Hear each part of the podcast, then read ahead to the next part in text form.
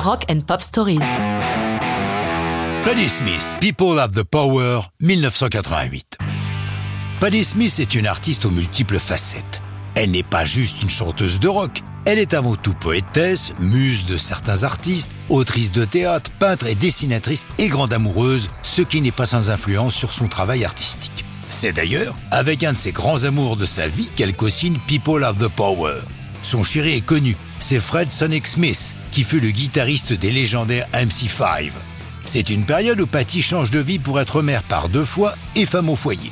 Elle va rompre ce cycle pour revenir à la musique avec l'album Dream of Life que produit son chéri en compagnie de Jimmy Iovine, l'homme qui avait obtenu de Springsteen l'autorisation d'utiliser Because the Night, le seul vrai hit de la carrière de Patty. Elle et Fred se mettent au travail sur l'écriture des chansons qui vont composer cet album du retour, dont People Have the Power. L'artiste a raconté au journal anglais NME, New Musical Express, comment ils ont voulu insuffler dans cette chanson un peu de l'esprit protestataire des 60s. Je cite Nous avons manifesté contre la guerre du Vietnam lorsque nous étions jeunes.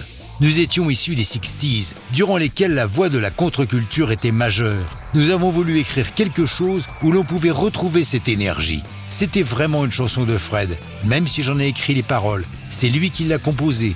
L'idée était la sienne. Il voulait une chanson que les gens pouvaient chanter partout à travers le monde pour toutes sortes de causes.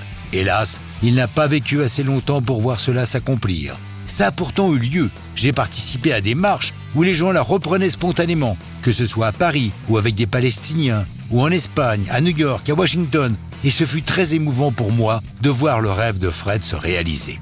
Patty se souvient précisément du moment où la chanson est née.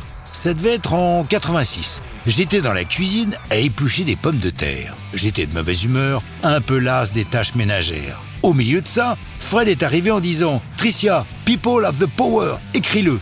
Je suis resté à le regarder, mon couteau à pommes de terre à la main.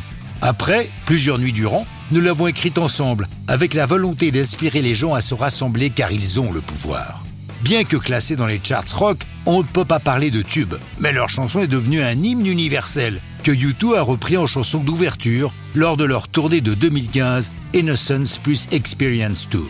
Patty les a rejoints sur la scène de Paris-Bercy le 6 décembre 2015. Mais ça, c'est une autre histoire de rock'n'roll.